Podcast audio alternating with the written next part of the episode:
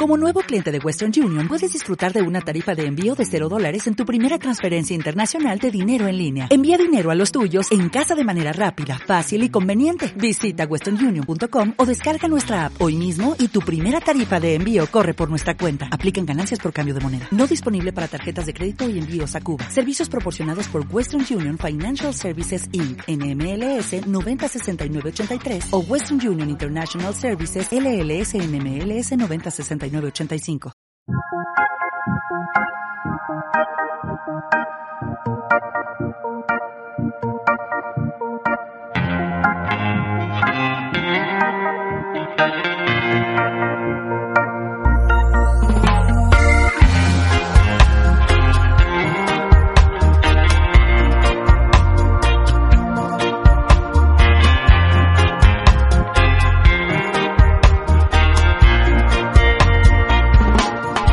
985. a todos en nombre de Fundación Federalismo y Libertad. Antes de comenzar con la presentación del libro Perón, el fetiche de las masas, quisiera agradecerle mucho a ustedes por venir. También agradecemos a la Fundación Friedrich Naumann para la Libertad de Alemania por cooperar siempre con todas nuestras actividades. Tenemos un agradecimiento especial a Claudio Viña, sin quien su colaboración en este evento no hubiera podido ser posible. Por supuesto, agradecemos a Nicolás Márquez por haber venido a Tucumán a presentar su libro. Fundación Federalismo y Libertad es una entidad privada sin fines de lucro, independiente de todo grupo político, religioso, empresarial y gubernamental, cuyo objetivo es posicionar el debate político, los valores y principios de una sociedad libre y democrática esto lo realiza a través de programas de formación, investigación y difusión de temas de políticas públicas dirigidos en lo particular a lo socioeconómico y empresarial, promoviendo las ideas de la libertad en el contexto de las relaciones sociales. Creemos firmemente que una, que una democracia no debe tener tabúes. Es por eso que valoramos la corajuda labor de Nicolás Márquez, quien se ha dedicado insistentemente a enriquecer el debate sobre nuestro pasado reciente. No queremos demorarlos más, por lo que doy paso a Nahuel Ríos, un joven brillante de nuestra fundación, quien tendrá el gusto de eh, presentar al invitado de honor de esta noche. Muy buenas noches y esperamos que lo disfruten. Bien. Primero, buenas noches a todos, gracias por haber venido. Em, principalmente con el tema de la fundación, tienen toda nuestra información en nuestros trípticos para poder contactarnos si es que les pareció bien estos tipos de actividades que estamos desarrollando, ¿no? Eh, primero que nada, tuve el honor de estar hoy a la tarde. Nicolás nos dio un taller para jóvenes, la verdad que único, eh, poder escucharlo y poder saber eh, otro punto de vista, ¿no? Ese punto de vista que a nosotros nos ponen desde chicos y capaz que hay todo un contexto el cual a nosotros nos pone una figura nos pone una figura, nos pone una realidad, la cual por ahí, esa realidad no siempre es, la verdad, ¿no? Principalmente, bueno, Nicolás Márquez es escritor, es investigador, además de abogado, y siempre se caracterizó por ser capaz de hacer ese desafío a lo que se puede decir lo que es políticamente correcto. La verdad, yo tengo una admiración hacia él, eh, leí su libro, la verdad que es una pieza única, y esa valentía que tiene por de bajar ese mito, bien, de lo que fue Perón y el peronismo, bien, lo cual hoy actualmente destruyó muchísimas instituciones y la verdad que poder haber realizado algo así como el taller de esta tarde, que te lo vuelvo a agradecer, eh, saber de que estamos formando una sociedad responsable eh, y un futuro, ¿no? Ahora sí le doy el paso a Nicolás. Bien, muchísimas gracias. Bueno, me siento un poco contrariado con esto que me han puesto, porque parezco Mac Phantom. Muchísimas gracias, muchísimas gracias por todo. Gracias a la Fundación Federalismo y Libertad. Muchas gracias a Guillermo. Se escucha bien, ¿no? Muchas gracias a, José Guillermo. Gracias Nahuel. Gracias a, a Helio, que estaba por ahí vendiendo los libros, Manu. La verdad que me han tratado con mucho cariño y es un placer enorme.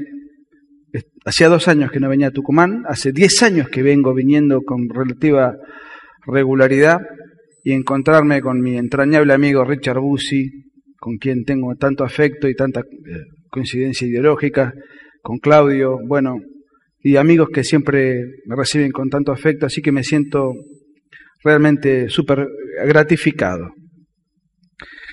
Eh, bueno, tengo 40 minutos, según habíamos pactado contigo, así que, miren, es un libro que tiene 350 páginas, 900 citas y 100 temas abordados en 16 capítulos. Así que voy a ir con la velocidad que pueda, saltear un montón de cosas y de antemano quiero decir lo siguiente, porque obviamente nadie tiene por qué estar expuesto a escuchar algo que le pueda resultar hostil. Vieron que cuando uno en la televisión este, muchas veces anticipan, bueno, eh, este programa tiene un contenido erótico, tiene un contenido violento, en fin, tratan de que el televidente sepa de antemano que se puede eh, someter a algo que le pueda resultar hostil o desagradable. Entonces yo quiero anticiparles que esto va a ser una terapia de gorilismo explícito, en donde eh, quien tema sentirse emocionalmente afectado tiene toda la libertad de, no escuchar, por supuesto, algo que no le sea grato. Lo digo desde el vamos porque eh, ya de por sí el título, que es relativamente suave, yo pensaba titularlo de otra manera, el libro, El fetiche de las masas, el fetiche es eh, conforme la Real Academia Española, es un objeto de adoración oculto de las comunidades primitivas. Muchos consideraron que es, bueno, muy agresivo, pero bueno, la realidad es que yo trato de ser intelectualmente honesto.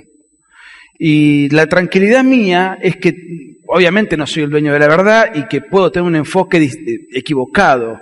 Mi tranquilidad es que cada cosa que digo está documentada. Mi enfoque, mi opinión puede ser por supuesto equivocada, pero que la documentación es objetivamente y está objetivamente expuesta en cada una de las afirmaciones, esa es mi tranquilidad intelectual y como, como, como biógrafo en este caso.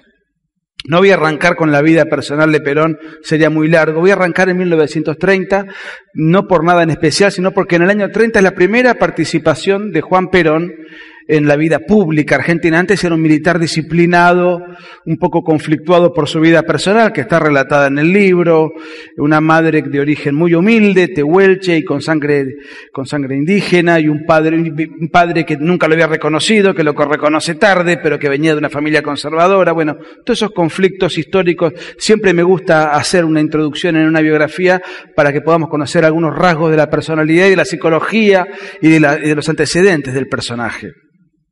Pero eso no los voy a tratar ahora. En 1930 Perón apoya, apoya lo que fue la reacción contra Irigoyen, que dicho sea de paso fue un desastre el gobierno de Irigoyen, más allá de que haya sido canonizado por la historiografía, algún día quizás me ocupe de él, eh, era un desastre, y ese, esa, primera rebelión no fue el primer golpe de Estado de Argentina, fue el primer golpe de Estado de la Argentina moderna, digamos. Eh, fue celebrado por todo el mundo, inclusive, por sobre todo, por los radicales que no simpatizaban con Irigoyen, como Alvear, por ejemplo. Eh, de manera esa de andar demonizando con el tiempo los goles, este es parte del relato actual que nos vende el kirchnerismo. Ellos tienen golpes de Estado que demonizan y golpes de Estado que se hacen los otarios, como el del 4 de junio del 43, en el cual también participa Perón. Bueno, en ese, en ese momento, ahí aparece de alguna manera una nueva etapa o una nueva versión de lo que fue la tradición conservadora, que duró del 30 al 43. No voy a tratar de hacer mucha historia porque eso ya está en el libro y no quiero ser muy pesado. Lo que quiero decir es lo siguiente. Perón fue un conservador.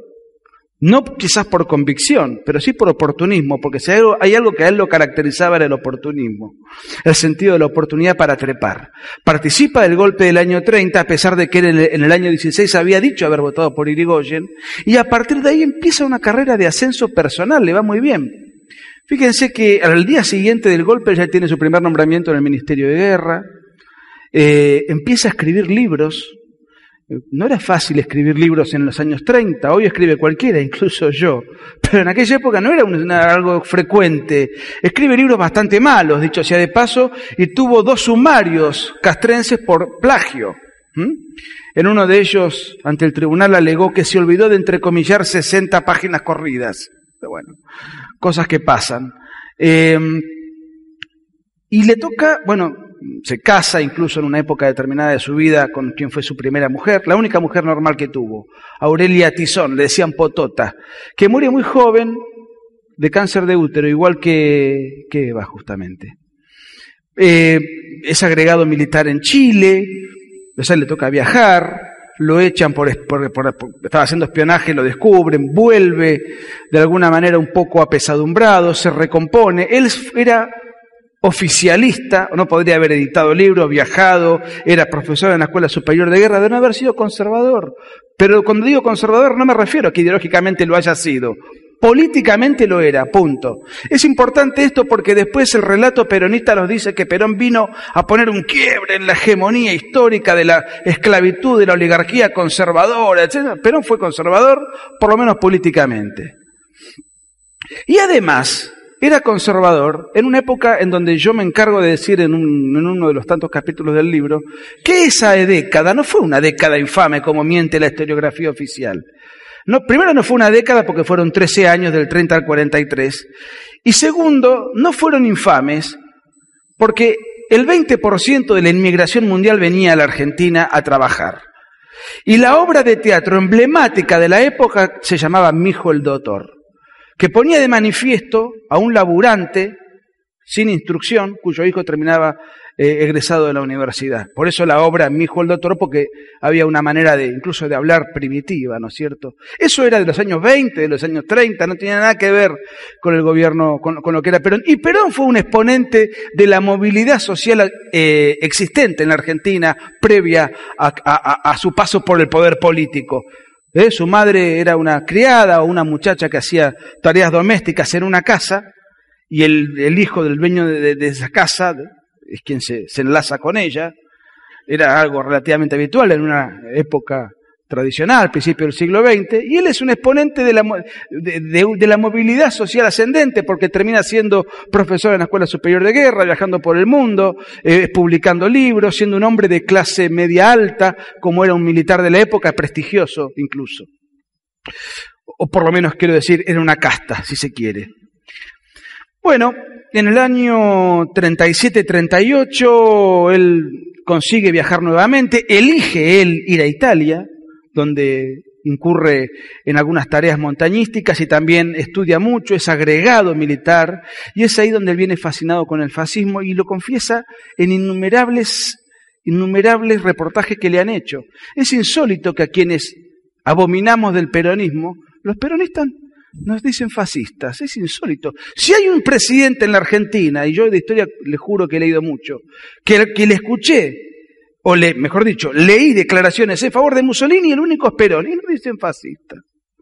Incluso él adoraba tanto a Mussolini, y era un agregado militar menor, no es que tenía envergadura política estando en, Italia, pero él como era un gran mentiroso fabricó, inventó reuniones que él tuvo con Mussolini, en donde él le daba consejos, está todo en el libro, ¿eh? todo documentado al pie de la letra. Me impresionó sobremanera Mussolini, le dice él a su biógrafo oficial, Enrique Pavón Pereira, es decir, al biógrafo al cual él le pagaba que le haga la biografía. Me impresionó sobremanera Mussolini, él estaba de militar pulcro y cortés. Tenía toda la imagen de un semidios de la mitología romana. Yo se lo dije y le afirmé que me sentía emocionado y confundido para no andar aclarando que en realidad también me temblaban las piernas, dice Perón como si fuese una quinceañera frente a un Rolling Stone, ¿no? Estaba, estaba extasiado. Bueno, él vuelve en el año 39-40 y, y, él dice que ahí empieza a conspirar contra el orden conservador, el mismo orden conservador, conservador que a él le dio tantos beneficios. ¿Por qué empieza a conspirar? Porque ya se había desatado la Segunda Guerra Mundial, el gobierno local estaba a favor de los aliados, por más que se diga que Argentina era neutral, no, era militarmente neutral y no me parece mal. También lo fue Estados Unidos neutral hasta Pearl Harbor. Pero políticamente no era neutral. Le vendíamos, teníamos negocio con Inglaterra, le vendíamos carne a excelentes precios para que abastezcan al frente que peleaba. Es decir, y acá el gobierno conservador, que muchas veces se lo tacha de fascista, era radicalmente enemigo de la Alianza Libertadora Nacionalista, que era un conclave ultranacionalista, pro eje de la época. Entonces Perón, que viene fascinado con Mussolini, se pone a conspirar contra el gobierno porque querían posicionar a la Argentina del lado del eje. Y lo dice él. Y ahí arma una logia que fue el GO, muchos la deben recordar o, han escuchado nombrar y en el libro está desarrollado qué fue el GO, que originariamente eran 18 coroneles. ¿Cuál era la ideología? La dice Perón. Se ensayó un ataque frontal de grueso calibre contra la masonería y el judaísmo en el GO. y contra los frentes populares democráticos. Hay que reconocer que sentíamos una real admiración, yo particularmente, y como ya dije, por el duce, pero otros del grupo se inclinaban por el proceso alemán. Esa era la ideología que llevó a Perón a conspirar y a, conspirar contra el gobierno conservador, que dicho sea de paso, a él le dio tanto, o sea, otro gesto de ingratitud. En ese interín, él, cuando llega inmediatamente de Italia, se va a Mendoza, no es muy relevante lo que hizo en Mendoza, tareas de montañista también como había hecho en Italia. Lo interesante es que ahí se consigue una menor de la cual él abusa, que le decían piraña, con la cual la tenía allí, vivía. Bueno, él siempre tuvo esos desvíos eróticos, en el libro están todos detallados. Se vuelve a Buenos Aires con la menor, que vivía con él. Eh, el nombre no me acuerdo, está en el libro, pero Piraña era el apodo por la manera de morder, era el apodo que le había puesto Perón. Eh, y empiezan a conspirar contra el orden conservador, entre otras cosas, incitando que la situación, que, eh, sobre todo lo que cargaban sobre el orden conservador eran dos o tres cosas. Primero, le adjudicaban un esquivo sentido del patriotismo por los vínculos comerciales con Inglaterra, el fraude que existía, y también, este, bueno, la cuestión, lo que era más importante, la cuestión que no se apoyaba al eje en la Segunda Guerra Mundial. Hoy, cuando estábamos con los chicos, alguien me decía, bueno, pero está bien, la década habrá sido, pero digamos, había fraude, que le pongan infame no es algo, no es un apodo injusto. Y sí, es injusto, y, les voy a explicar por qué muy brevemente, aunque esto sea un pequeño intervalo. La Argentina de la década del 30 albergaba el 20% de la inmigración mundial. Era el país con máxima eh, movilidad social ascendente. Eh, si es cierto que la Argentina era gobernada por una oligarquía de 10 familias y una población esclavizada, quiere decir que el mundo era masoquista, porque toda la inmigración mundial venía a vivir a la Argentina. Eran todos masoquistas que querían ser explotados adrede. Y la Argentina era posiblemente el mejor país del mundo. En los años 30, la, la Alemania estaba gobernada por Hitler, la Italia por Mussolini, había guerra civil en China, guerra civil en Japón, guerra civil en España y después viene Franco.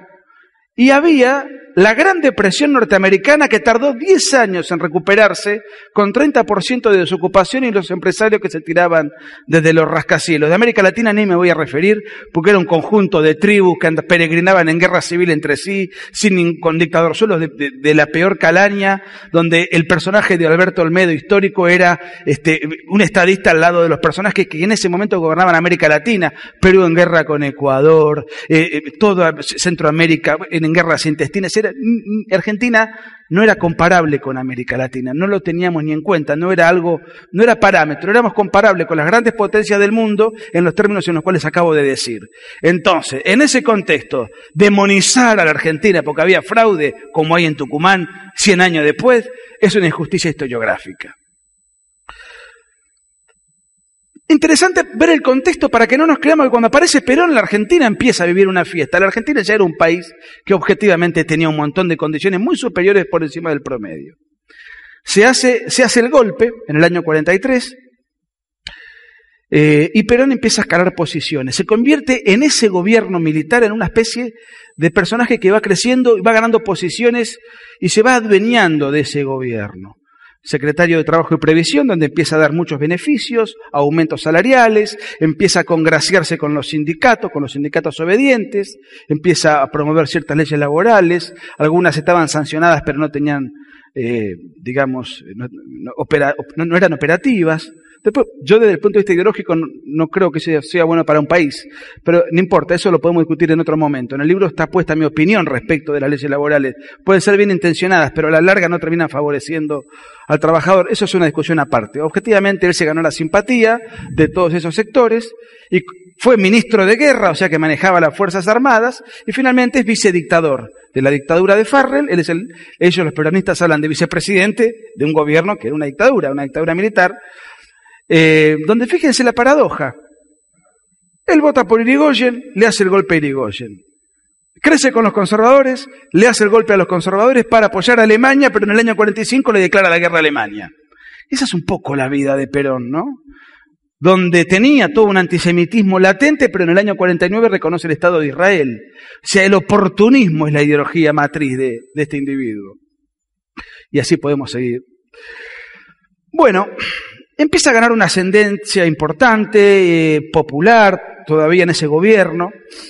Y en el año 44 se produce un terremoto en San Juan, terremoto bravísimo, creo que murieron más de 10.000 personas en apenas unos segundos, y él ahí populariza mucho su figura porque lleva adelante una suerte de colecta, una actividad social para, eh, bueno, caritativa, para asistir a las víctimas del terremoto, y dentro de ello, en enero del 44, hace un acto de gala en el estadio Luna Park, solidario con artistas que cantaba Libertad Lamarque, etc.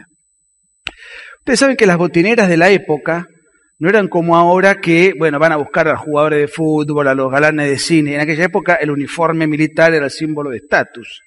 Entonces las botineras buscaban acercarse a los hombres, digamos, de, precisamente del ambiente castrense. Es ahí donde se le acerca en esa noche Eva Duarte a Perón, una connotada trepadora. Yo tengo un, un capítulo donde tengo contabilizado no menos de 20 amantes que ella frecuentaba para, en fin, ir creciendo dentro del mundo de la farándula, muy mala actriz, con mala dicción, malos modales, muy rústica, pero con Perón realmente tiene una suerte de, eh, ahí Perón se siente cautivado.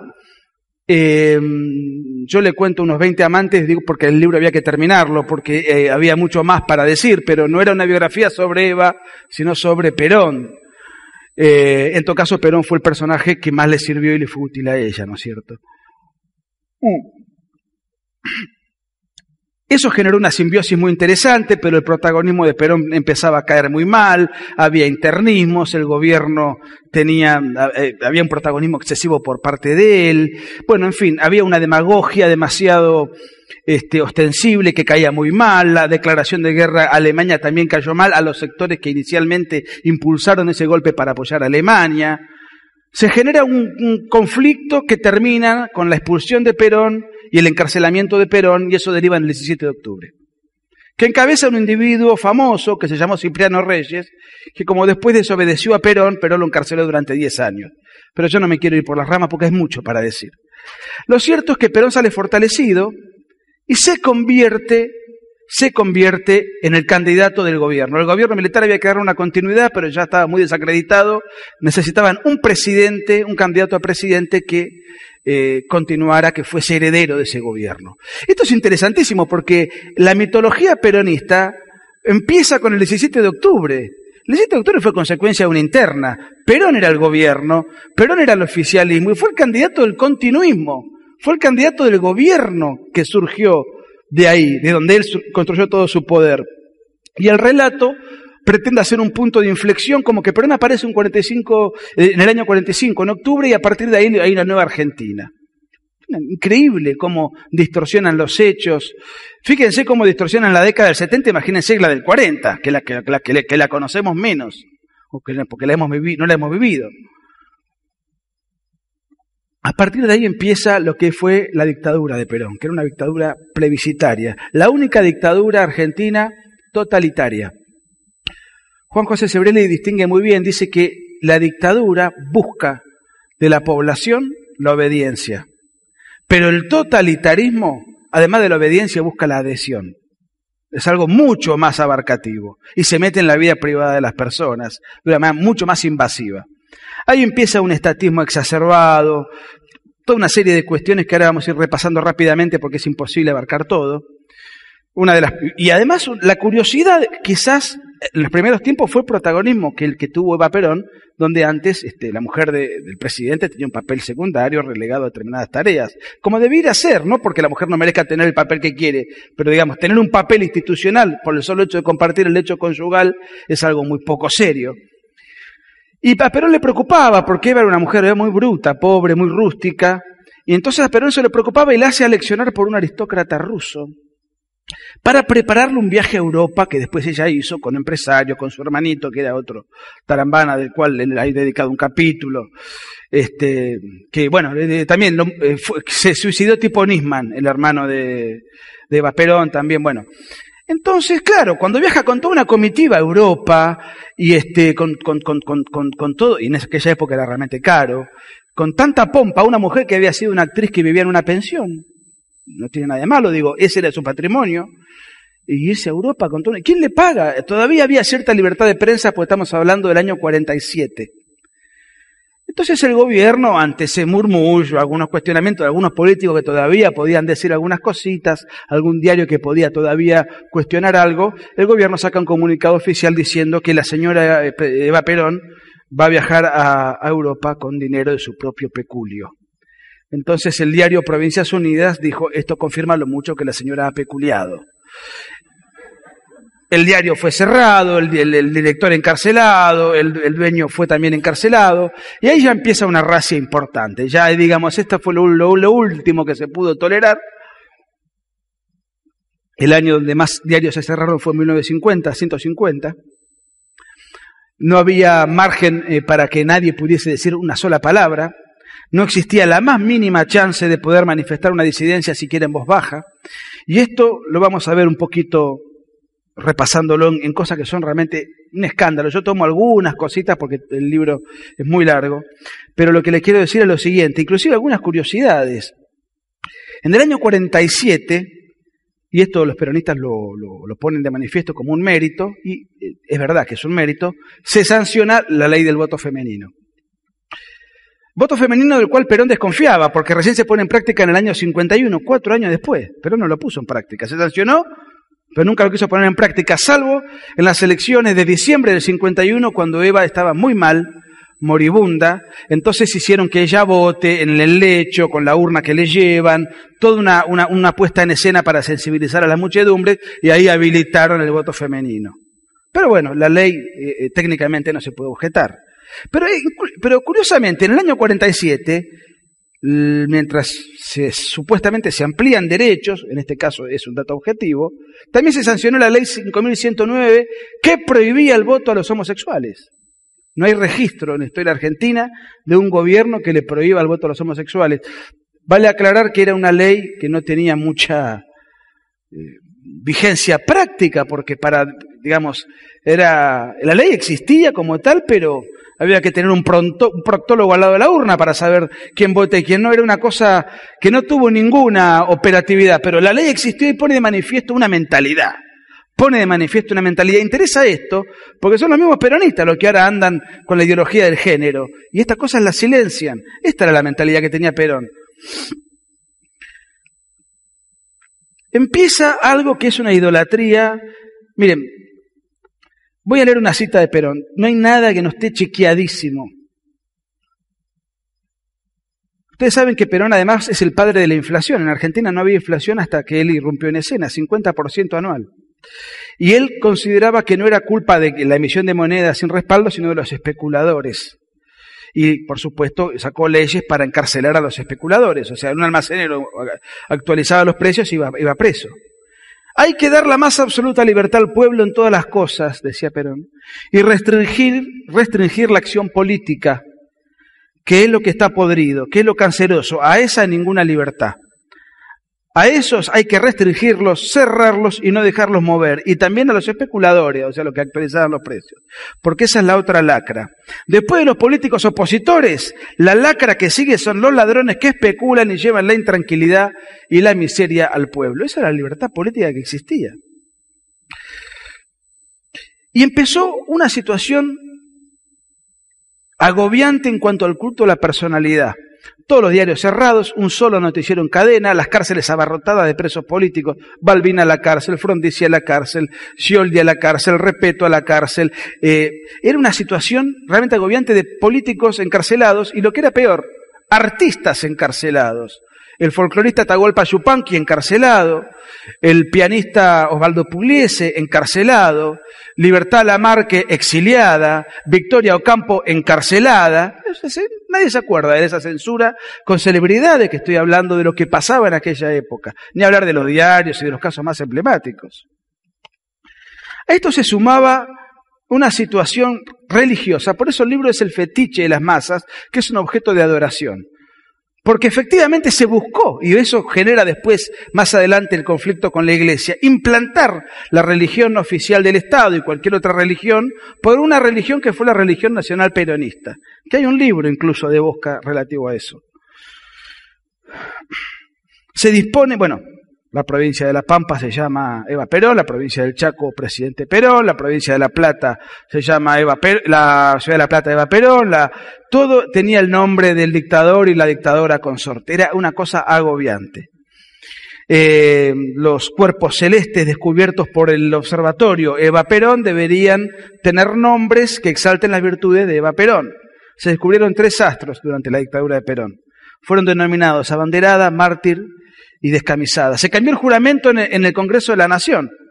El que tomaba el juramento era el presidente de la Cámara, que era el servil Héctor Cámpora.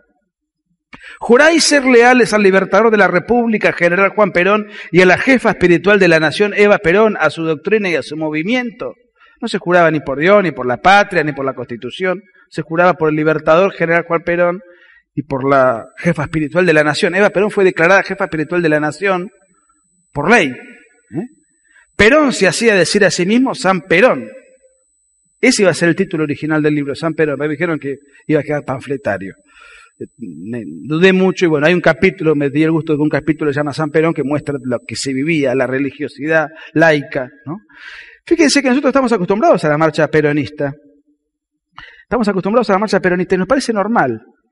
Y yo el otro día discutía con un peronista, es una idolatría vergonzosa. Y un periodista me decía, pero pará, si vos escuchás la marcha o el himno a Sarmiento, también hay una, una reverencia. Claro, pero hay una diferencia importante. Sarmiento se murió y después sus seguidores decidieron homenajearlo haciéndole una marcha. Ok. Perón se hizo hacer a sí mismo una marcha para la autoalabanza y gloria de sí mismo, para que se la canten a él mismo sus alcahuetes. Eso es de una vanidad enfermiza que realmente confirma una mentalidad, hay una tara ahí que es una situación de total anormalidad. Todo con Perón en vida. La jefa de bloque del partido, del partido peronista, no se llamaba todavía Partido Justicialista, llamaba Partido Peronista.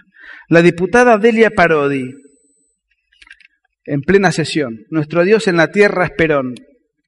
El diputado Virgilio Filippo redactó el Ave María de María Eva, de rezo obligatorio en las unidades básicas. El principal eh, intérprete de la doctrina peronista, así lo bautizó Perón al ministro Raúl Méndez, enseñaba lo siguiente. Seremos mejores todavía si tenemos el pensamiento puesto en Perón.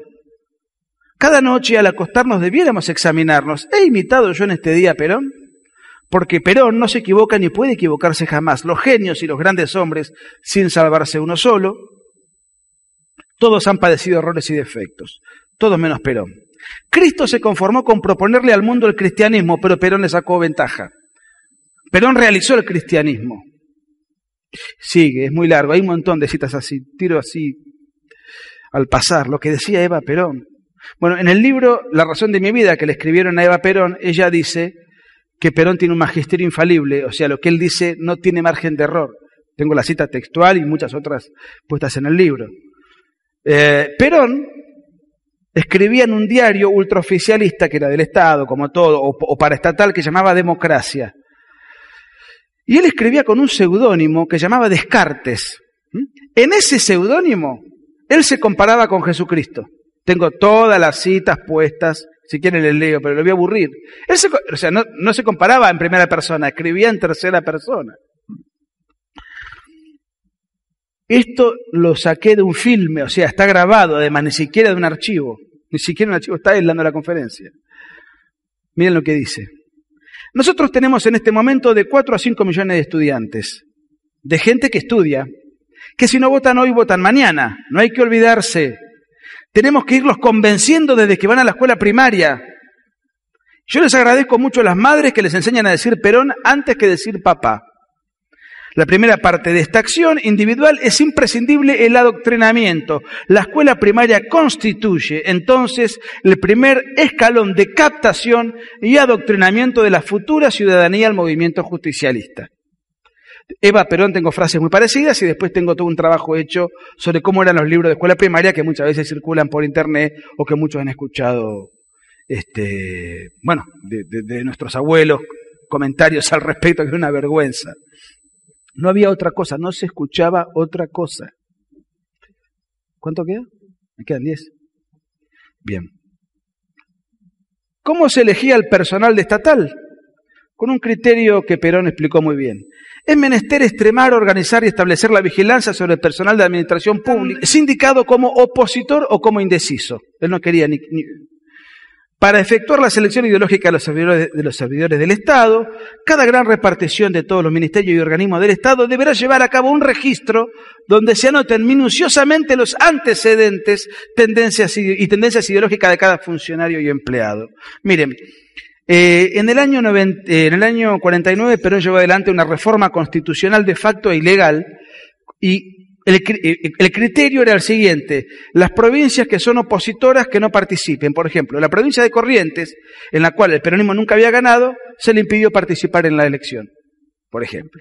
Así de, ese desparpajo era. Era una caricatura la democracia, era una verdadera parodia. Em, entonces allí reforman la constitución, la cambian literalmente, eso está trabajado en un, en un capítulo con todas las reformas que se imponen, el modo en el cual se, se proscribe y, cuál era el, papel de la oposición, nulo de nulidad absoluta. Pero esto le habilita a Perón en el año 52 su reelección dictatorial, ¿no? Renovar el mandato dictatorial. Eh, fíjense el contexto. Una, de una constitución de facto que habilita a él. Eh, Frondizi estaba preso, presidente de Unión Cívica Radical. El presidente del Partido Socialista, Américo Scioli, estaba preso. El, vicepresidente, que era Repeto, estaba exiliado en Montevideo. De los 25 diputados que fueron candidatos en, la capital federal, en Buenos Aires, 22 del Partido Socialista estaban presos. El presidente del comité eh, de la Unión Cívica Radical de la provincia de Buenos Aires, Moisés Levenson, estaba preso.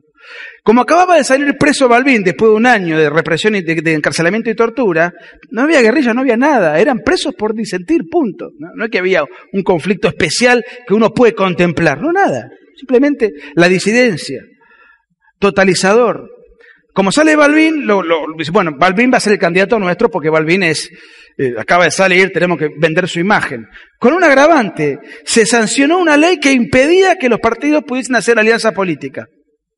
De esa manera estaba garantizado que eh, la dispersión opositora, ni una radio, ni un diario, ni absolutamente nadie podía hacer nada.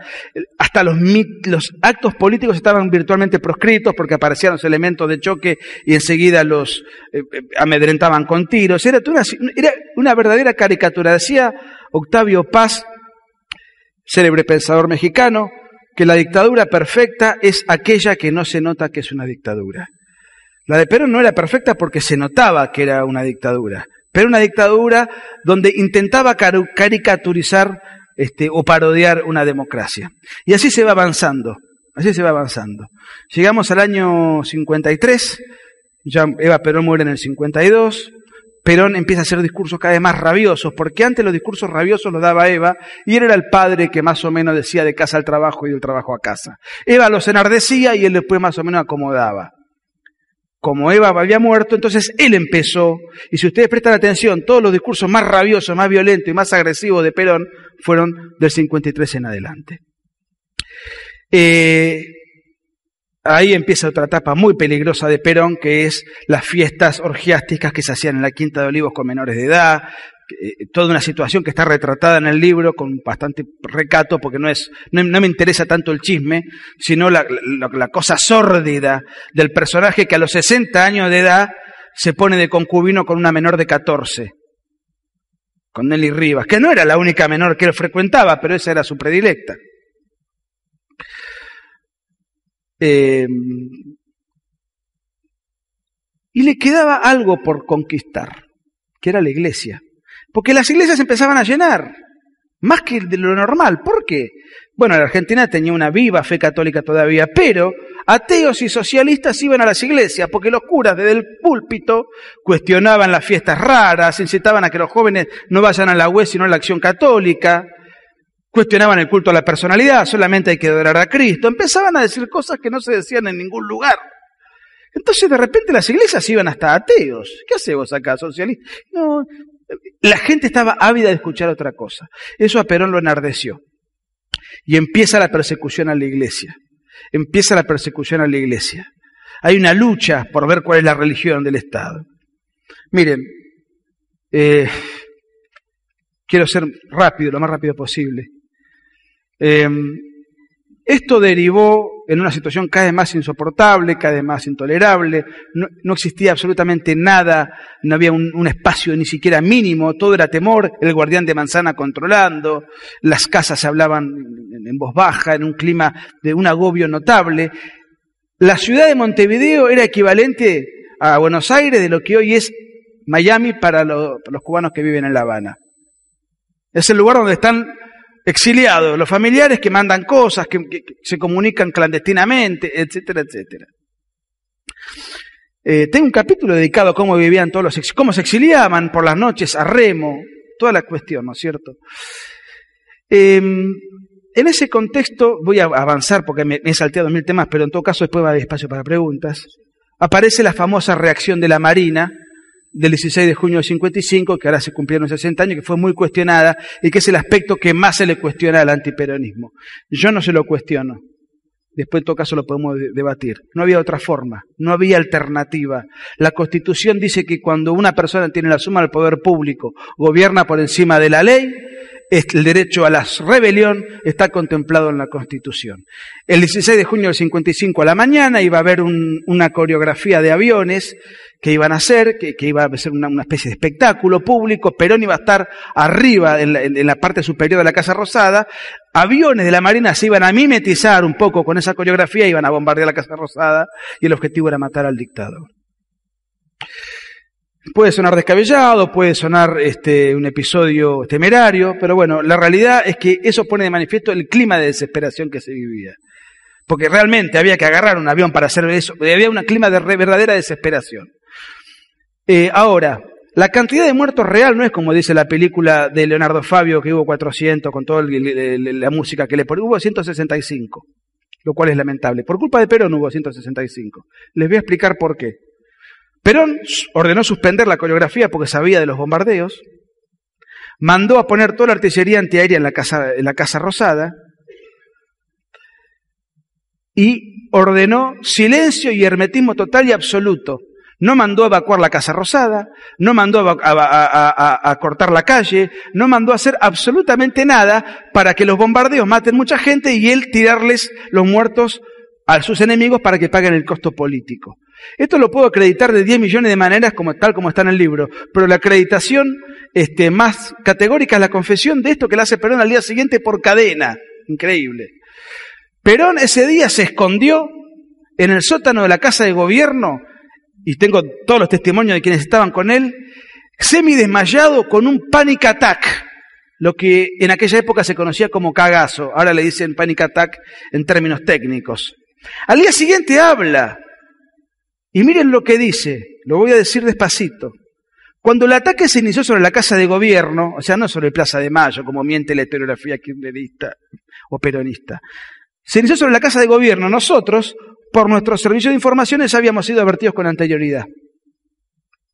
Lo que permitió establecer inmediatamente nuestro puesto de comando y responder a las acciones que el enemigo inició sobre la casa de gobierno. Por eso muchas de las bombas no caían o caían en lugares equivocados porque los aviones eran bombardeados.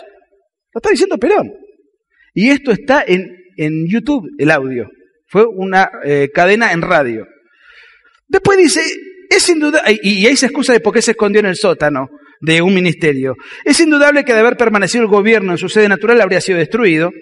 Es indiscutible que toda esa acción se ha dirigido sobre mi persona. Dice que fue sobre la casa de gobierno, que lo sabían de antemano, que se estuvo el tiempo de esconderse, que pusieron poner toda la, disposición militar para repeler el ataque y que se dirigió contra su persona. La historiografía después dijo que fue contra la población civil, indiscriminadamente, en Plaza de Mayo, etcétera, etcétera. Además convocaron a la gente a defender la casa de gobierno. Les cuento una anécdota que está en el libro que es desopilante. El periodista del diario Clarín, acreditado en casa de gobierno, cuenta que había un clima de tensión en el personal administrativo porque veían que había militares que subían todo el tiempo a la azotea eh, armados desde temprano. La acción fue a las 2 de la tarde. Desde las 8 de la mañana estaban armando toda la artillería antiaérea. Ni un solo burócrata de la dependencia fue evacuado. Perón especulaba con que esos muertos después se los arrojaba a sus enemigos.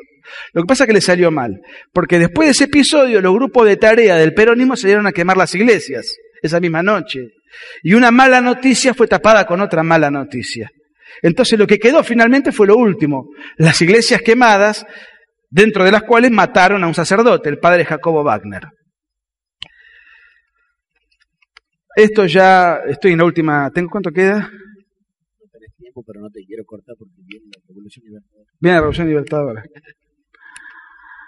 Eh, bueno, ahí empieza la Revolución Libertadora, pues pero realmente queda este, desconcertado, desorientado, asustado. Pero se hace el democrático un rato. Les cuento una anécdota que es desopilante. Como se asusta y no sabe para dónde disparar, incluso intentó renunciar, se hace el democrático y deja por primera vez en 10 años que un dirigente opositor hable por radio, uno por partido, nada más.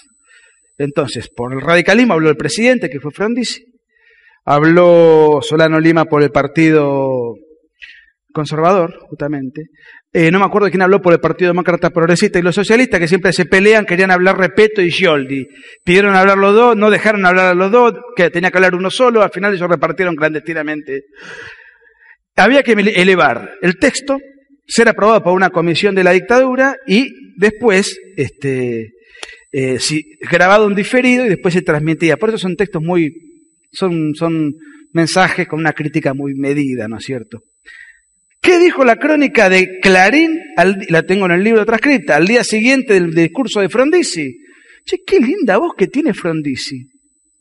Tiene una voz radiofónica, presidente del principal partido de la oposición. Después de 10 años no le conocían la voz conocían de nombre, más o menos. Eso era la democracia. Y eso, los peronistas se horrorizan de que haya habido una, revolución. Había que hacerla. Solamente podía, cuando Balbín fue candidato en el 52, solamente los diarios lo podían nombrar, pero con un deliberado error tipográfico. Blablin tenían que poner. Era la orden. Eso era realmente. Ahora, eh, en un momento determinado, en ese contexto tan complicado, después Perón da sus discursos más rabiosos, un general de la nación retirado con 59 años de edad, 59 años de edad en aquella época era, hoy es una persona joven, pero en el año 55 con 59 años era una persona realmente mayor, dice yo esto no lo puedo tolerar, había mucho miedo, la marina se había sublevado, pero el ejército no, había un clima muy extraño, va con su hijo y su mujer desde la estación de Plaza 11 hasta Córdoba con un bolsito vestido de civil con un bolsito con el uniforme, el general Eduardo Lonardi. Llega a Córdoba a las 6 de la mañana del día siguiente, va a la escuela de artillería, hace una arenga con unos cadetes y se vamos a tomar la escuela. Él va personalmente a ver al director de la escuela, se resiste el director, entonces Lonardi le pega un tiro en la oreja para asustarlo, él mismo le seca la sangre, lo reducen, lo dejan encerrado, le ordena que le den buen trato y arenga en el medio del patio de la escuela y le dice, vamos a hacer la revolución a los 2500. Ahí empieza una batalla contra la infantería en Córdoba. Bueno, conclusión, eh, 7 a 1 era más o menos la diferencia entre los leales y los rebeldes. Eh, tengo todo el detalle de la Revolución Libertadora, es increíble, una semana entera de tiros donde sabían deliberadamente que se iban a morir. No había forma de prosperar porque era el 15% del personal militar rebelde contra el 85% leal y ganaron los rebeldes. Por el susto que tuvo Perón, lo tengo acreditado. Él no supo conducir, se escondió, no dio una sola orden, quería renunciar, estaba desesperado, porque además no se rendían nunca y estaban dispuestos a dar la vida. Roja estaba dispuesto a dar la vida, Lonardi dispuesto a dar la vida, y después se suma Aramburu también. Y no les, ya era a todo nada, no había forma de, Y una semana después ese señor, Lonardi, que se va con un bolsito, pagando de su bolsillo en un micro de línea, vuelve siendo presidente. Una cosa increíble. Eh, hay mucho para hablar. Voy a hacer una sola reflexión final. ¿Puedo? Una sola. Porque después aparece la cuestión mitológica. Eh, no, bueno, pero el Perón bueno es el que vuelve, es el sabio, el Perón que nos viene a unir, el Perón que se abraza con Balbín, el Perón que nos... Eh, incluso Mariano Grondona repite esta, chantada y promovido habitualmente por, por este, un mentiroso crónico como lo es este Julio Bárbaro, eh, que lo presentan como un intelectual peronista, valga la contradicción, pero es una de las personas más consultadas. Entonces, ¡eh, qué Perón! Esa voz que tiene de, de hombre de café, de café después de cenar. Yo quiero decir lo siguiente. El Perón de los 70, yo incluso ahora estoy escribiendo un libro sobre otro tema, pero tenía pensado escribir un libro que fuese el peor Perón, porque este libro cuenta eso, pero no lo desarrolla en extremo, porque yo sobre los 70 ya escribí bastante. Y además iba a ser un libro muy largo, y ahora que estamos acostumbrados a leer en eh, de caracteres en Twitter, leer un libro de 500 páginas es un plomazo, entonces decidí no, no extenderme mucho. Pero fíjense que el Perón de los 70 es el Perón que del 70 al 73 promueve, alienta, exhorta, ampara y aplaude todos los crímenes de la guerrilla montonera todos. La Argentina fue la, el país de mayor cantidad de guerrilla de toda la época porque contaba con el deliberado eh, empuje de Perón. ¿Por qué creen que Montoneros quintuplicaba al ERP? Porque, porque Perón lo impulsaba a los montoneros y el ERP no quería a Perón. Entonces Perón alentaba fundamentalmente a los montoneros. En Tucumán esto no se vive tan, tanto porque acá operó el ERP muy concentradamente, pero a lo largo del país habría más o menos 6.000 miembros del ERP, según otros libros que he publicado, y datos oficiales, y 25.000 montoneros. Pero los montoneros no se notaban, acá tanto en Tucumán por lo menos, porque operaban en zonas urbanas, en Buenos Aires, en Córdoba, en Rosario. Él, él aplaudió y apoyó y llevó al país a la guerra civil. Y cuando le matan a Rucci, él empieza a operar con los grupos de la AAA, con el chamán, el brujo, el esotérico que él se trajo de, Madrid. Y cuando le matan a Rucci, él se pelea con los montoneros. Bueno, se pelea con los montoneros porque, porque le matan a Rucci porque él era un defensor de la vida. Porque cuando matan a Aramburu le mandó una carta de felicitación. Lo que pasa es que Rucci era una persona de él. Se daba cuenta que no podía controlar lo que él había engendrado. Y a sabiendas de que se moría, y esto confirma lo poco que le importaba el país, lo poco que le importaba el país pone como heredera dinástica de su regreso final ya decrépito a una bataclana cabaretera que él conoció, a una meretriz que él conoció en una borrachería nocturna que frecuentaba con Raúl Lastiri en Panamá. Raúl Lastiri tocaba el piano del cabaret, Happy Lambar en Panamá. Eh, bailaba el caño Isabel, y el que presenta a todos ellos era este, eh, Roberto Galán.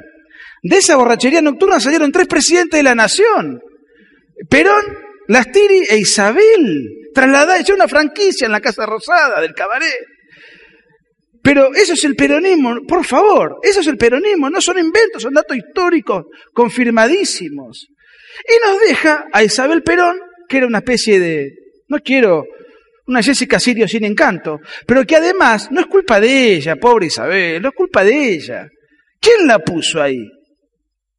¿Quién fue el irresponsable que le importó un rábano las instituciones, la república, las nuevas generaciones que la puso ahí? Entonces, si realmente el último Perón es el Perón sabio, me quedo con el anterior, me quedo con el anterior, mire lo que le digo. Em, esto último se funda en un mito fotográfico, que es el abrazo que él se hace con Balbín.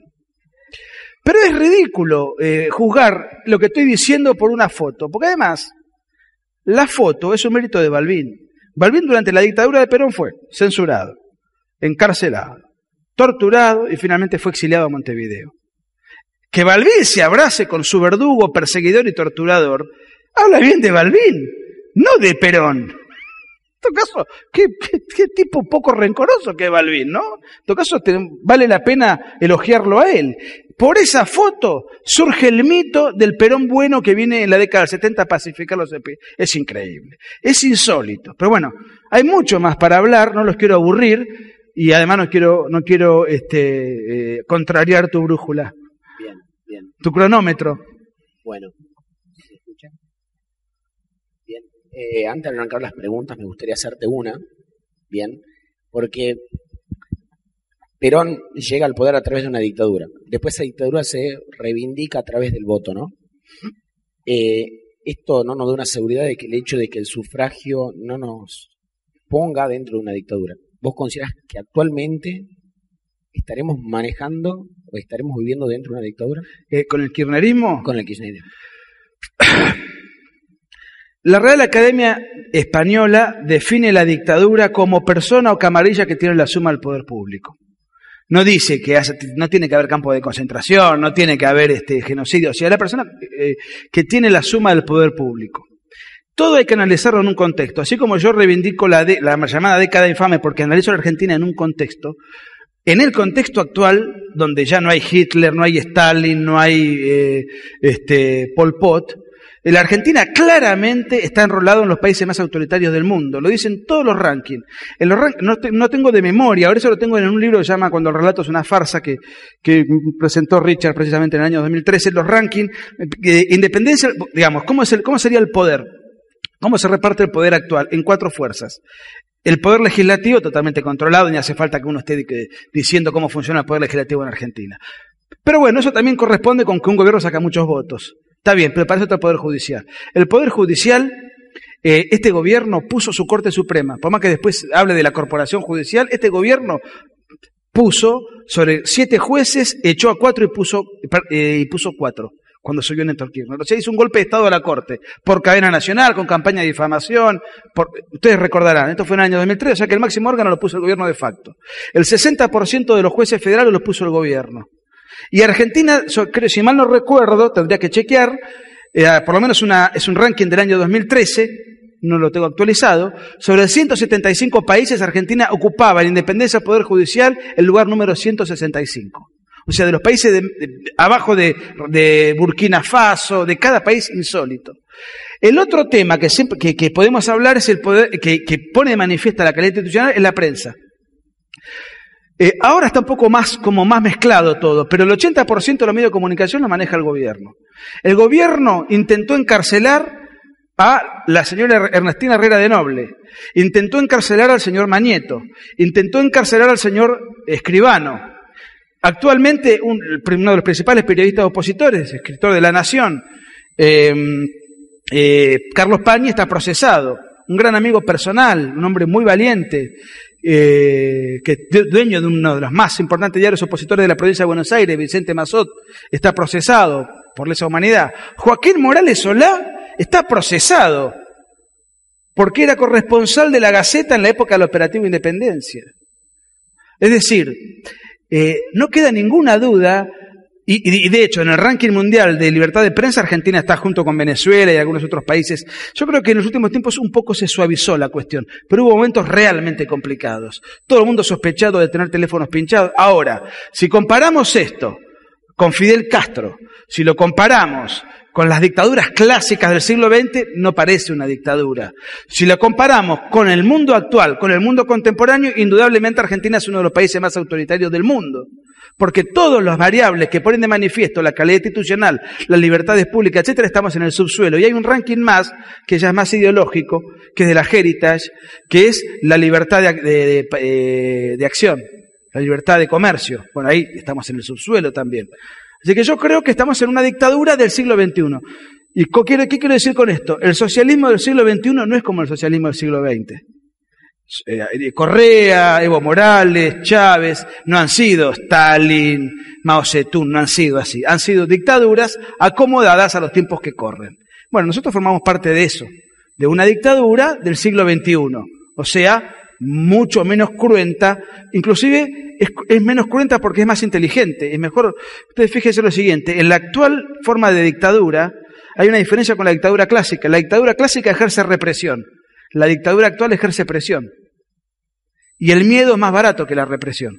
Y pagas menos costos políticos. Y te permitís tener la parodia de que, de que en un sistema democrático. Quiero poner un ejemplo. La dictadura de Chávez, que nadie más o menos informado duda que es una dictadura, por ejemplo. Hay diarios opositores, hay libros opositores. en la dictadura de Perón eso no pasaba. Venezuela hoy es, un, es una panacea comparado con lo que hoy relaté respecto de este libro. ¿no? Pero bueno, para redondear, creo que vivimos en una dictadura conforme a la coyuntura del 2015. Bien, muchas gracias. Bien, vamos a ir con las preguntas. Bien, ahí están los micrófonos. Por favor, sean puntuales con las preguntas. Ya tenemos una. Buenas noches. Eh, dicho de otro modo, el kirchnerismo es el mejor intérprete del estilo Perón? Yo no tengo ninguna duda de que este es un gobierno peronista. Este es un gobierno lo más parecido posible a lo que fue el peronismo histórico. por un montón de similitudes. El estatismo económico, el aislacionismo político respecto del concierto de las naciones, la persecución a la prensa, el culto a la personalidad, la, la idolatría hacia el, hacia el, eh, que la viuda hace hacia el viudo y que en aquella época el viudo hacía respecto de la viuda. Pero esto es una versión muy atemperada, por eso es una versión del siglo XXI, ¿no es cierto? Eh, es lo más parecido posible en, en, en todo sentido. Hay una sola diferencia para mí. Una sola diferencia que algunos pueden considerar que es que muy... Bueno, la persecución a la prensa, la demonización del enemigo. Hoy, no, hoy nos escandalizamos por 678, pero en, en aquella época era 678 y nada más. Hoy de última tenés chance de cambiar de televisión. Yo no tengo ninguna duda que este es un gobierno auténticamente peronista, ayornado a las circunstancias, con una diferencia. Perón era un militar de otro siglo, formado en el ambiente militar, y era un hombre que desde el punto de vista cultural promovía valores conservadores. O sea, Perón no iba a estar aplaudiendo y abrazado a los travestis, haciendo matrimonios raros, no iba a estar promoviendo determinadas liberalizaciones, determinadas costumbres. Eso Perón no lo hacía. Se puede decir que la gran diferencia es que desde el punto de vista del relato y desde el punto de vista de lo cultural, lo de Perón era más bien conservador y esto es con un barniz progresista. Esa es la gran diferencia que hay entre aquello y esto. Pero desde el punto de vista del, de cómo se ejerce el poder fácticamente, creo que esto es el, el, reflejo más fiel de lo que es el peronismo histórico. Bien, acá, por favor. Hola, buenas noches. Buenas noches. Eh, le quería preguntar qué opina de, de Bergoglio, que ahora como que pareciera que está inaugurando una etapa de, de peronismo universal y que estuvo en Cuba este, de parte de, o sea, muy a favor del gobierno, no recibió a las madres del dolor ni nada de eso, y les recomendaba a los cubanos eh, la lucha contra el consumismo. No sé qué consumismo puede haber en Cuba. Bueno, ¿qué opina de eso? Yo creo que tenemos que rezar para que el Papa se convierta al catolicismo.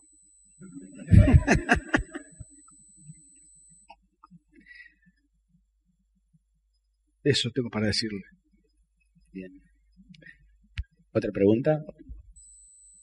Eh, sí. Eh, para sí. El, el, señor del, sí. del, autor del libro, realmente es este, muy satisfecho por su exposición. Y realmente, como usted es un estudioso de la historia, un analista, eh, ve con esperanza precisamente este cambio, porque acá hay mucha gente que que compartimos con federalismo y libertad indudablemente, porque si no, no estaríamos acá. Lo ve con una esperanza, no digo al corto ni mediano, por lo menos a largo plazo, de que cambiemos este estado de situación. Perdón, lo último que dijo no, no escuché, señor. Eh, si usted ve con esperanza el cambio, sí. porque realmente se necesita saber un poco de historia medianamente para tomar decisiones en la vida, sobre todo en las decisiones de la vida institucional, ¿no es cierto? Claro. Cuando vemos este tipo de cosas, que hemos vivido una, una mentira sistemática y lamentablemente institucionalizada del mismo Estado, porque el Estado fue el que revalidó todo este tipo de cosas, ¿ve con esperanza usted este cambio? Eh, yo creo, eh, a ver, yo no, no, no me siento identificado con ninguno de los tres candidatos. Lo he dicho muchas veces que si yo viviese en Tucumán sería republicano, lo he dicho siempre. Pero a nivel nacional, digamos, eh, o sea, no, no, no, no, me siento identificado con ninguno de los tres candidatos. Eh, voy a votar por Macri, o sea, lo digo con total crudeza, y después de votar por Macri me voy a confesar, porque la verdad que no quiero votar por Macri, pero voy a votar por Macri. Pero sí tengo una esperanza, porque independientemente que gane Macri o que gane Scioli, Creo que, que gane Scioli sería el peor escenario, indudablemente. Creo que Scioli, por formación, eh, por mentalidad, por una cuestión incluso generacional, eh, eh, habrá que ver el nivel de condicionamiento que él tenga, ¿no es cierto? Cómo va a quedar de, condicion, de condicionado. Y supongamos que Massa también lo metemos dentro del, del, de la pelota, digamos, de la disputa. Cualquiera de los tres es eh, un mal menor respecto de lo que hoy hay vigente. O sea que soy, tengo esperanza porque creo que se viene un tiempo menos despreciable para la Argentina. No sé cuánto menos, no sé tampoco si va a aparecer algún tapado que haga un cambio realmente positivo. Sí sé positivamente que ninguno de estos tres personajes eh, tiene ni el resentimiento de que tuvieron los montoneros, ni vivió nada de todo eso. Pertenecen a otra generación, se parecen bastante entre sí en muchos aspectos eh, me puede gustar más uno que otro o me puede disgustar menos uno que otro, pero yo creo que va a haber un clima de menos hostilidad, de menos persecución, de mayor institucionalidad, de más apertura al mundo, y, aunque ellos no tuviesen esa convicción, lo van a tener que hacer porque esto no se puede sostener mucho tiempo más. Así que yo tengo sí una, una esperanza modesta, tengo una esperanza modesta. Bien, ¿alguien más? Buenas noches. Hola, buenas noches. Sí. Eh, la pregunta, yo quería saber, ¿por qué al ser dos gobiernos peronistas, tanto el menemismo como el kirchnerismo, eh, fueron tan diferentes?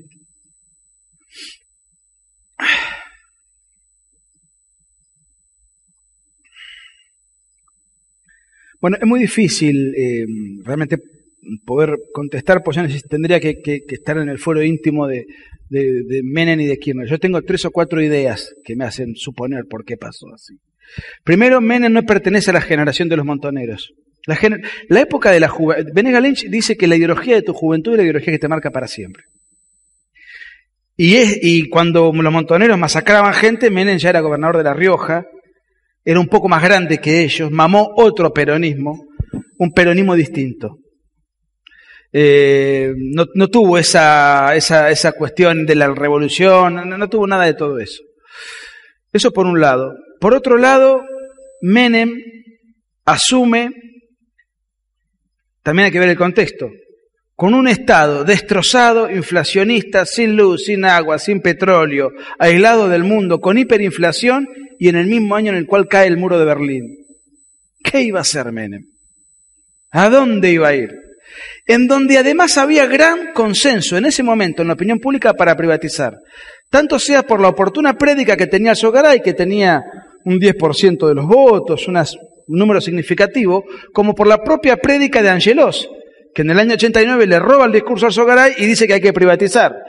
Y, que además el periodista por excelencia que más influyó en la opinión pública en la época, que era Neustad, lo venía fogoneando todo el tiempo. O sea que había un consenso para privatizar. A Menem no le quedaba un consenso interno. A Menem no le quedaba más remedio porque el Estado estaba impresionado y además había consenso internacional porque acababa de caer el comunismo, o por lo menos el símbolo de todo lo que eso significaba. O sea que él encontró realmente un camino este, como para llevar adelante una transformación por causas externas.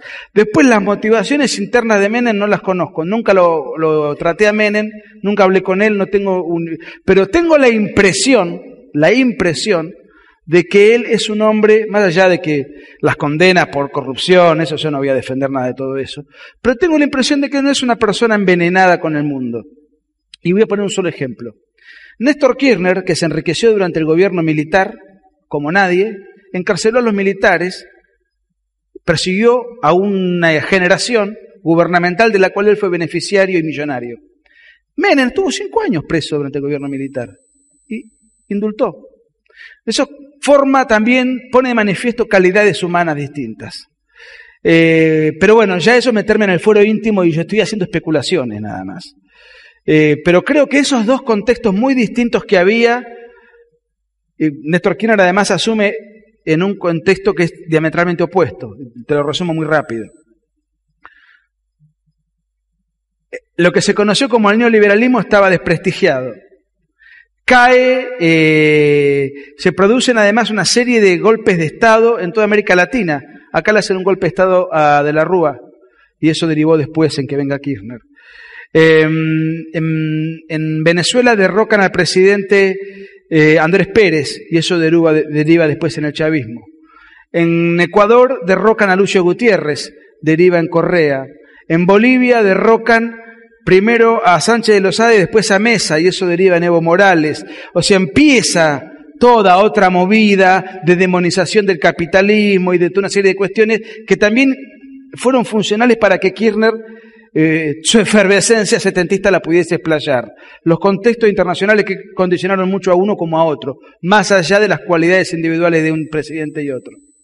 Y, el otro tema es la cuestión generacional que te decía.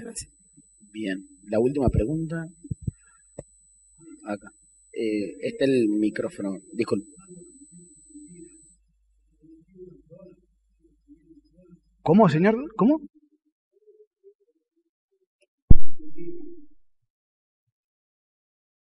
pueda seguir avanzando en la manera que para seguir para que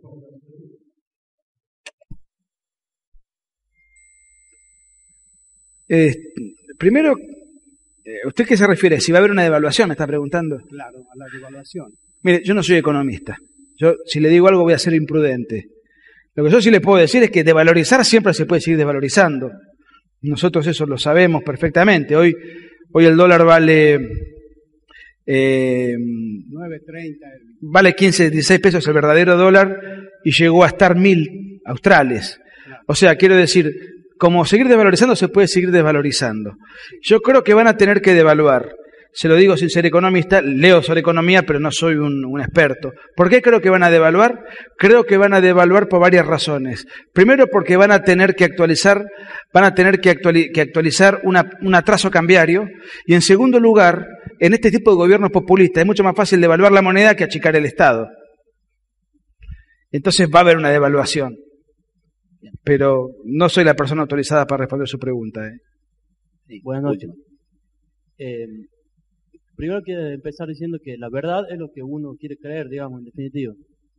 A pesar de lo que usted expone acá con este libro, eh, ¿por qué cree que no, no a lo institucional y, a lo gubernamental, sino al tema de elecciones puntualmente. ¿Por qué cree que tiene un relativo éxito el peronismo? Porque son los que nos gobiernan eh, más que el radicalismo, que la otra fuerza, digamos, que, ha ganado elecciones. Bueno, no coincido con usted que tiene relativo éxito, tiene un éxito fantástico. este, bueno, mira, es muy complicado. Ahí hay que hacer un análisis sociológico y ya eso me excede. Yo te voy a decir algunas cosas. Cuando Perón asumió, y este cálculo me lo hizo López Murphy, ¿eh? las reservas que había en Argentina cuando, en el año 46 eran a números actuales equivalentes a 150 mil millones de dólares. Eran equivalentes, hoy creo que son 30 mil, no sé eran equivalentes a 150 mil millones de dólares. En el año 55, cuando él huye, quedaban el 15% de esa reserva solamente. Eso está trabajado en un capítulo del libro. El desparramo de bienestar que hubo fue extraordinario. Efectivamente, la gente ganaba más, la gente se iba de vacaciones, se regalaban casas, se construían... Esto eso existía. Cuando los peronistas mencionan cosas objetivas, era verdad. El tema era cuánto tiempo se podía sostener eso, si era artificial o no, si era una política de Estado prolijamente diseñada o si era una fiesta transitoria. Yo tengo un capítulo que se llama La U invertida. En el año 40, esto me generaba votos y adhesiones. En el año 46, sobre base 100, el, em, sobre base 100 era el año 46. En el año, en el año 50 un trabajador promedio eh, ganaba 180, es decir, se había casi duplicado el salario, casi duplicado el salario. En el año 55 eso ya era 115. O sea, es como una U invertida. Lo que pasa es que como había un solo mecanismo de información, Perón lo que decía era que era la oligarquía, los contreras, después no conté acá que Perón encarcelaba a los que aumentaban los precios, bueno, creo que lo conté, no me acuerdo. Bueno, este, es decir, la gente la única información que recibía era la información que Perón les daba. Que además les creía porque lo que habían recibido se los había dado Perón también. Entonces hubo un impacto psicoafectivo enorme por parte de un desparramo enorme que también se generó. Teniendo en cuenta además una situación dentro de la cual estaba todo muy controlado, muy condicionado, etc. Ahora, ¿por qué después eso se fue perpetuando en el poder? Mire, hay muchas cosas para, para charlar al respecto. Por un lado, porque los gobiernos que vinieron después no cambiaron la matriz que Perón dejó. Siguió habiendo, digamos, una suerte de peronismo sin Perón. Entre otras cosas porque al no matar a Perón y Perón quedar exiliado, Perón desde afuera siguió gobernando la Argentina, por lo menos parcialmente, y te pongo algunos ejemplos. Perón ordenó Voten en blanco, no voten a Ilia. Ilia entró con una legitimidad nula de nulidad absoluta porque sacó casi tanto voto como los votos en blanco. Perón ordenó, voten a Frondizi, entonces Frondizi ganó. Pero a cambio de que Frondizi le abra el juego al peronismo. Frondizi todo, todo condicionado finalmente cayó. Perón ordenó apoyar el golpe de Onganía a cambio de que le dieran abandono un montón de beneficios sociales a las horas sindicales. Perón después ordenó que haya guerrilla en Argentina. Él gobernaba control remoto por el extraordinario ascendiente que tenía. Ascendiente que pudo construir por la enorme cantidad de plata que despilfarró, por el extraordinario carisma personal que él tenía, era súper seductor, muy carismático, extraordinario orador, tenía dotes eh, muy hábiles, por el mito de la proscripción que quedó también, Y eso fue generando también un fantasma, una situación, una ilusión, eh, que indudablemente eso quedó marcado de una manera muy profunda. Y después creo que la oposición también este, no ha sabido contrarrestar, no ha sido inteligente, no ha sabido explicar, eh, eh, no ha sabido refutar, ha cedido y concedido mucho, acepta el relato peronista como tal, y, tuvo situaciones de extremo. La Revolución Libertadora, por ejemplo, en lugar de explicar lo que fue Perón y concientizar, prohibió la palabra Perón. Una ridiculez. Entonces, este, digamos, yo creo que hubo mucha torpeza también del sector no peronista de no saber cómo poder contrarrestar y superar el nivel de adhesión y el impacto emocional que Perón generó en, gran parte de la población. Ahora, esto sostenido, esto desde el punto de vista histórico, desde el punto de vista actual, con una enorme cantidad de gente en la miseria, con un aparato de clientelista extraordinario, con, eh, dependientes del Estado a borbotones por todo concepto. El otro día este, estaba leyendo el informe de José Luis Esper, eh, contaba que sobre 19 millones de, de habitantes, 7 dependen de la actividad privada y 12 del Estado. Hay un condicionamiento tal que es casi imposible que el peronismo no pueda ganar las elecciones. ¿no? Y no me refiero a un empleado del Estado que puede ser un juez, un policía, un maestro, un oficinista, que tiene que haber un Estado con empleados. Me refiero a la gente que vive del Estado propiamente dicho, por subsidios, por planes, por jubilaciones regaladas, por toda una serie de mecanismos de, encadenamiento clientelar. Hoy ya estamos en una situación muy complicada, pero lo que vos me preguntás a mí me excede, pues yo escribí una biografía y lo tuyo es más sociológico y yo tengo algunas apreciaciones, pero no tengo una opinión cerrada de eso. Tengo ideas dando vueltas de por qué pasó lo que pasó, de que sigue Perón gobernando después de 40 años que murió. Bien. Nicolás, vamos con la última pregunta. Eh, bueno, Nicolás, te felicito porque eh, te, sigo en las redes sociales hace tiempo y te dedicas a algo que es políticamente incorrecto, que es criticar el peronismo o hacer un análisis, digamos, a conciencia de eso, que creo que fuera de Fernando Iglesias y vos, y no he visto que nadie escriba así en concreto esto, ¿no? Este, me interesa eh, que me digas, hay una solicitada que circula hace un tiempo por internet que sería de marzo del 73, se llama Nadie hizo más que Perón. Supongo que la, la has leído. Tiene muchísimos puntos. Primero quería saber si todo lo que dice ahí es verdad. Por ejemplo, cuenta que Perón se fue, este, el día que murió su madre, eh, se fue a navegar al Delta y mandó su, su edecán al velorio, ese tipo de cosas, ¿no? Este, y después te quería preguntar, eh, bueno, en forma, eh, en parte creo que lo has contestado, digamos, como que es un análisis sociológico, pero ¿cómo México, que tiene un nivel de educación más bajo, después de 71 años, pudo sacarse, al menos durante un tiempo, el PRI de encima, y en Argentina el peronismo se reinventa constantemente este, sea por izquierda, sea por derecha, este, y parece una franquicia que tiene un, éxito, este, digamos, eh, indiscutible, ¿no? Quería que me contestes eso.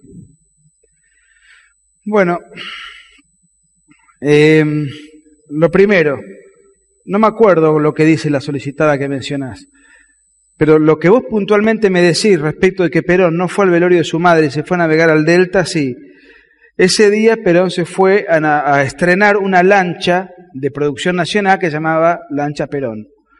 Em, y bueno, lo pasaban por, el noticiero de sucesos argentinos, bueno, parecía un sketch de Capusoto, porque esa propaganda está en internet. Eh, hoy me preguntaron de que no fue al velorio de su madre. No fue al velorio de su madre mm, por lo siguiente, según apuntan muchos. Hubo un episodio que a Perón lo marcó mucho y mal. Cuando él todavía era joven y estaba en oficialidad del ejército, se toma vacaciones, le dan vacaciones se va al campo a visitar a su madre y a su padre, eh, con un amigo. Se van a cabalgar y su padre se va eh, a trabajar a otro pueblo. Perón tiene un accidente. Incluso por ese accidente después se especuló que de ahí viene que Perón no podía tener hijos. No importa. Se cae del caballo y vuelve con su amigo a a reponerse a la casa y encuentra a su madre enlazada con un joven peón. Delante de su amigo. Eso en el libro está contado. La vergüenza que pasó Perón, tan humillante, fue para él, tan, una situación tan impactante, que nunca más volvió a ver a su madre. O sea que no solamente no fue al velorio, no la vio más. Hay un solo libro que yo leí de Claudio Chávez, que es peronista, que cuenta, no sé en qué momento él va a visitar a su madre, pero yo no, mm, fuera de esas cosas que específicamente él cuenta, bastante improbable, de toda la biografía que yo leí, nunca más vio a su madre, ni siquiera ese día, por ese episodio. El otro me iba a preguntar otra cosa. Lo del PRI. El PRI mexicano también resuelve sus disputas entre izquierda y derechas, como lo hace el Partido Colorado en Paraguay. Yo creo, sin conocer la realidad mexicana, que hay algo que en México repercute favorablemente, a pesar de que hay un refrán mexicano que dice, pobre México, tan cerca de Dios, perdón, tan lejos de Dios y tan cerca de Estados Unidos, dicen. Pero yo creo que la cercanía con Estados Unidos le genera una muy buena influencia a México, a pesar de que es el populismo, de que tiene instituciones endebles, de un montón de cosas. Ellos comercializan mucho con Estados Unidos, muchos de los mexicanos se van a vivir a Estados Unidos, muchos tienen familiares en el sur de Estados Unidos. Todo eso va generando cierta cultura y cierta mentalidad que influye directa o indirectamente en que ellos más o menos puedan tener un libre juego en la economía, porque es mucho menos intervencionista que Argentina, puedan tener muchas cosas de sentido común que nosotros no tenemos. Las coyunturas eh, geográficas yo creo que, que, influyen muchas veces como para poder este, más o menos orientar la suerte de un país, ¿no es cierto? Me parece, creo yo, que habiendo, siendo dos partidos omni abarcativos, como es el PRI, como lo es el peronismo en Argentina, como lo es el Partido Colorado en Paraguay, la cercanía con Estados Unidos influye positivamente para México, no determina la política mexicana, pero va generando ciertos hábitos y ciertas mentalidades en políticas públicas que más o menos lo va orientando a un sentido común bastante más pulido que el nuestro. Bien, bueno, principalmente muchísimas gracias a todos por Perdón. Además tienen un tratado de libre comercio con Estados Unidos, en donde seguramente Estados Unidos además les debe imponer determinadas condiciones dentro de esa política bilateral. Entonces también eso hace que se acomoden a cierta coyuntura. Y te pongo otro ejemplo, que no es lo mismo, pero tiene que ver. ¿Por qué el país mejor organizado y más próspero del socialismo del siglo XXI es Ecuador? Porque tiene la moneda dolarizada desde el año 2000. Entonces Correa, si bien hace la revolución socialista, no puede emitir moneda, o sea, hay un montón, esos condicionamientos hacen que los países tengan un, a pesar de ello, no por mérito de ellos, tengan un funcionamiento menor, y mejor, perdón, y es el país del socialismo, el único país del socialismo del siglo XXI que no tiene inflación. Por ejemplo, ¿no? Se me ocurre pensar un poco en voz alta, los acuerdos bilaterales, que son muchos, de México con Estados Unidos, también deben condicionar la política y la administración pública de México.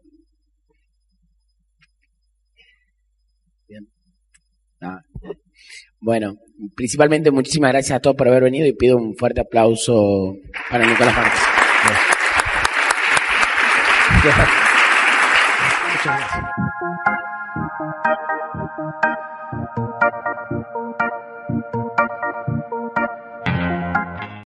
O'Reilly Auto Parts puede ayudarte a encontrar un taller mecánico cerca de ti. Para más información, llama a tu tienda O'Reilly Auto Parts o visita oreillyauto.com. O'Reilly Auto Parts.